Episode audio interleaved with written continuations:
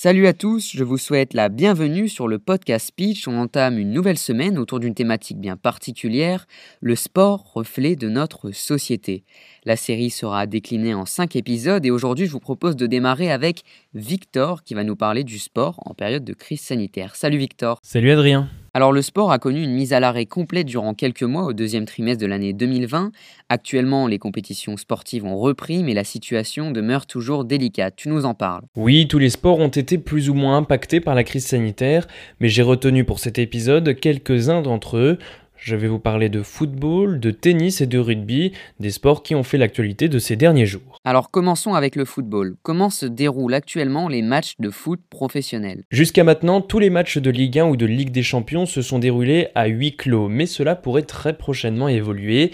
La ministre des Sports, Roxana Maracineanu, a rencontré ce samedi 20 février Jean-Michel Aulas, président de l'Olympique lyonnais, Tony Parker de Lasvel et Olivier Ginon du Loup Rugby pour lancer une expérimentation.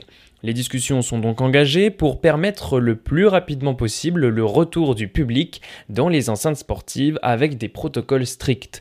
Jean-Michel Aulas a proposé des expérimentations avec l'accueil de 4000 à 8000 personnes dans le Groupama Stadium, d'une capacité de 60 000 personnes pour les matchs de l'équipe féminine de l'Olympique lyonnais.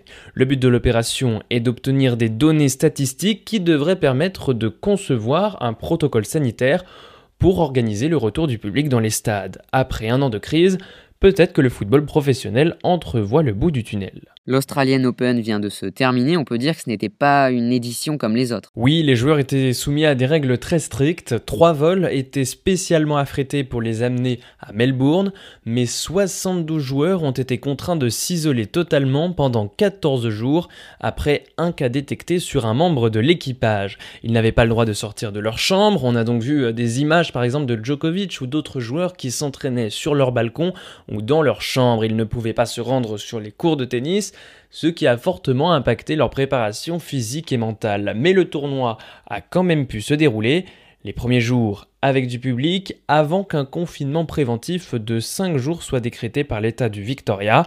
Les matchs se sont donc déroulés à huis clos pendant cette période, mais le public a pu regagner les tribunes pour les matchs de demi-finale et de finale.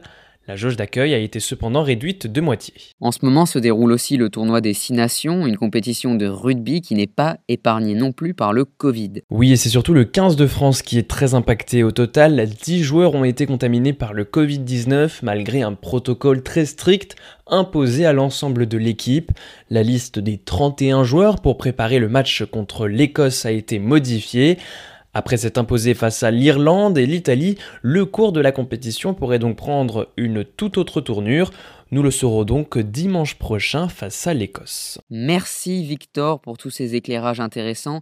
Évidemment, on espère que la situation va s'améliorer à l'échelle du sport. En attendant, on se retrouve dès demain pour un nouvel épisode de notre série qui sera consacré aux enjeux économiques du sport. Prenez soin de vous et à demain.